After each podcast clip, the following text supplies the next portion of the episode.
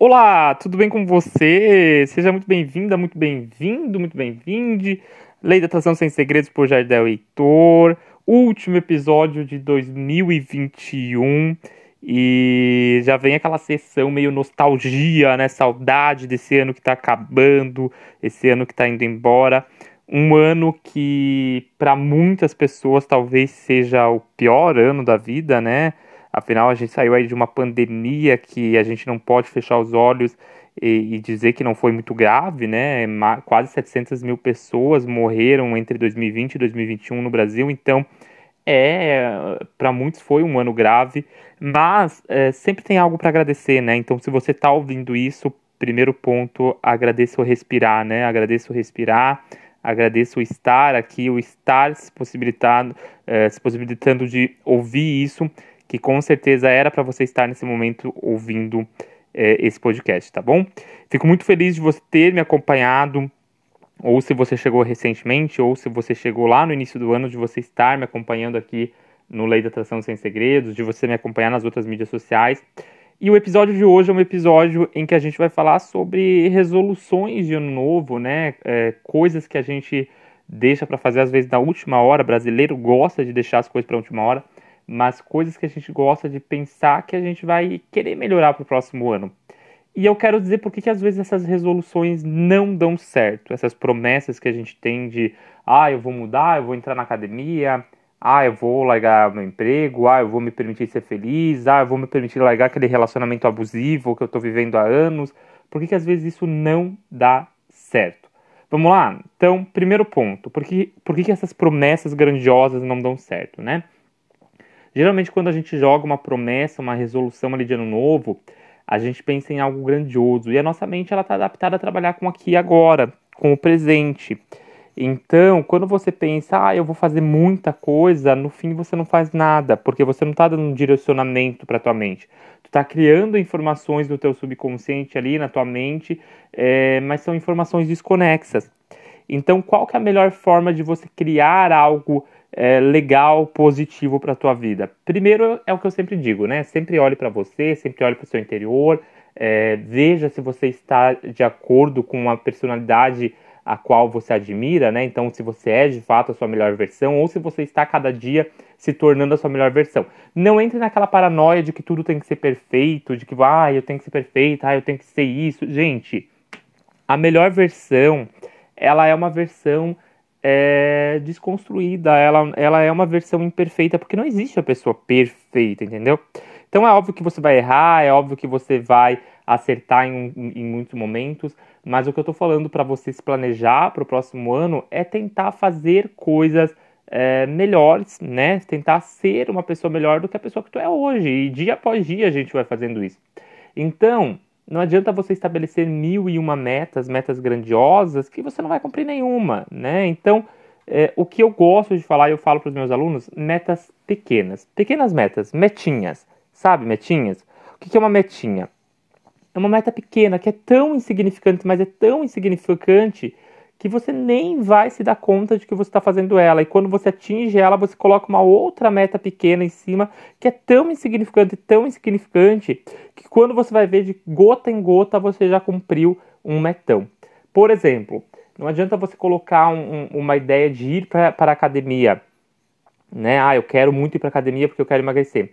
E aí você vai lá, se matricula na academia e você paga todo dia na academia, você vai lá, cara, sempre que eu sei que algumas pessoas falam, ah, eu preciso todo dia porque senão eu perco o pique. Mas o teu subconsciente ele não está condicionado, ele não está adaptado a isso. Então é muito mais. Imagina uma pessoa que está sedentária ali com 40 anos, 35 anos, nunca praticou um exercício físico constantemente, vai lá e se matricula numa academia todo dia de segunda a sábado. Então é mais vantajoso às vezes você começar ali trabalhando a, a sua mente, né, adaptando a sua mente a esse processo de, é, de ir fazer uma atividade física, começar a caminhar assim. É, quero ir para academia, já porque eu não tenho possibilidade de caminhar. Vai para academia, mas faz, sei lá, duas vezes por semana, né? Começa a fazer duas vezes por semana. Começa a adaptar ali a tua mente a isso. Começa a fazer, ou se vai fazer, sei lá, três ou quatro vezes por semana, faz menos tempo e conversa com o instrutor, faz, sei lá, 40 minutos, né? Tô dando o exemplo da academia, mas pode ser, por exemplo, no exemplo, uh, na ideia de trocar de emprego. Ah, eu tô, eu sinto que o meu emprego não é um emprego que eu ame. Que, que eu preciso fazer para ter um, um, um, novo emprego? Ah, eu preciso estudar um idioma. Começa a estudar por. Tem aplicativo de idioma na internet, né? É, começa a distribuir currículos. O que eu estou falando, gente, é começar a se colocar em movimento, pequenos movimentos que vão te levar a uma noção maior, tá? Não adianta você criar uma resolução grandiosa. Estabeleça uma área da tua vida, uma área da tua vida que tu sente que tá cagada. Ah, Jardel, mas eu tô com várias áreas da minha vida cagada, mas estabelece uma. Vamos consertar uma por vez, gente. Então estabelece uma área da tua vida aí a mais problemática, que mais te incomoda agora, mesmo que várias áreas da tua vida sejam cagadas. Estabelece uma que mais te incomoda agora e estabelece uma pequena meta. Uma pequena meta que tu quer fazer pro próximo mês, aí para janeiro. Eu falo para os meus alunos que, que é legal, né, no, no ABC da Mente Rica eu falo isso, que é legal você estabelecer metas aí, às vezes mês a mês, pequenas metas, pequena, pequenos direcionamentos que vão te levar a um novo caminho. E eu estou te dando uma dica incrível agora. Cara, pega, anota aí mês a mês o que, que tu quer fazer de, de, de meta. Ah, eu quero me separar, eu não aguento, mas eu não tenho condições de me virar sozinha. Então estabelece um prazo para se separar. Estabelece um prazo, sei lá, de 5, 6 meses, talvez um ano, quiçá. Ah, um ano, é um, um ano parece muito longe. Parece muito longe agora, mas quando você vê, nós já estamos na virada aí de 2022 para 2023 e tu nem, nem percebeu. Então estabelece o que, que tu tem que fazer nesse um ano para conseguir. Ah, eu preciso ter um direcionamento de estabilidade financeira, preciso ter pequenas metas que vão te levar ao teu objetivo. Isso dá muito certo, tá bom? Então, chega de resoluções, muitas resoluções de ano novo, estabeleça pequenas metas, pequenas resoluções aí, coisas pequenas. Escolhe uma área cagada da tua vida aí, começa a resolver essa, essa área que tá, tá ruim, que tá te incomodando, para depois e para a próxima. Beleza? Outro ponto todo final de ano, ali pelo dia 30 ou 31, né, eu gosto de escrever uma carta. E essa carta é uma carta agradecendo o meu ano, então esse é um ritual de ano novo que eu indico você fazer, porque depois que eu comecei a fazer, a minha vida mudou, tá? Minha vida mudou é, grandiosamente. Não só por isso, mas eu acredito que quando a gente tem uma intenção, a gente firma uma intenção ali no papel, no lápis e no papel, a gente manda um comando muito forte ao nosso subconsciente, ao universo. Enfim, a nossa energia ela, ela ultrapassa qualquer fator aí. Eu acho que até um essa carta ela tem até um aspecto espiritual para mim, tá? Então, esse ano eu ainda não parei, tá? Mas ainda tem tempo de fazer, o ano ainda não acabou. Eu vou fazer. É uma carta em que eu agradeço é, preciosamente tudo que aconteceu no meu ano, mesmo que o ano tenha sido, às vezes, com aspectos mais negativos, eu agradeço por estar vivo, eu agradeço aspectos é, da minha família, eu agradeço muitas coisas, né? E aí eu intenciono coisas positivas para o próximo ano, como se eu já vivesse aquilo. Então eu escrevo a lápis num papel, papel branco, ou papel que tu tiver, eu escrevo a lápis e eu começo a intencionar ali como se eu já tivesse, por exemplo, realizado meus sonhos, viajado, enfim, o que você quiser, você vai intencionar agradecer como se você já tivesse vivenciado aquilo.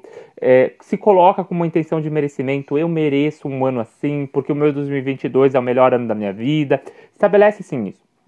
Não vem com aquela ideia negativa de, ah, eu não posso colocar que o ano vai ser isso, ah, porque na lua minguante as coisas vão minguar. Pelo contrário, estabelece não tem energia maior que a tua intenção. Quando você é, tá, tá, tá, até mesmo na, na Bíblia Sagrada, né, para quem é cristão. Quando você intenciona que você é aquilo, eu sou, né? Quando você intenciona que você é algo, não tem força maior do que isso. Não tem força contrária, né? É, as pessoas falam, ah, não pode fazer rituais de intenção, não pode fazer pedido porque é lua minguante. Ah, esquece essa baboseira. Coloca ali que, que você é aquilo que você merece, aquilo que você quer aquilo. Ah, Jardel, mas mesmo assim eu não quero passar por esse processo de. É, eu não quero passar por esse processo de, de, de falar ali que pedidos porque eu acredito fielmente na astrologia. Eu também sou uma pessoa que acredita na astrologia. Então, sei lá, coloca ali coisas que você é, quer banir da tua vida, coisas que você quer mandar embora, coisas que você quer deixar é, em 2021, beleza? Começa a fazer isso. É, depois que eu faço essa carta, esse processo dessa carta, eu geralmente eu queimo ela.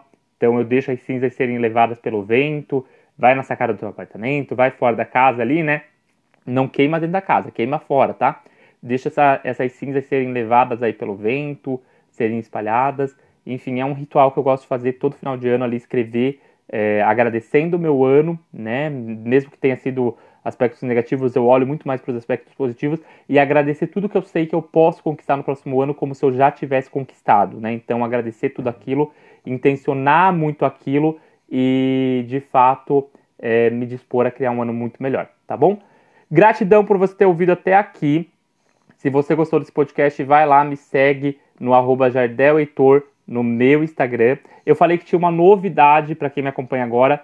Ali na metade do mês, no dia 15 de janeiro, abre as inscrições para minha mentoria de acompanhamento, mentoria em que eu vou acompanhar você, se assim você quiser, por quatro meses da tua vida. Então fica ligado, vai ser divulgado tudo lá nas minhas outras mídias sociais, tá?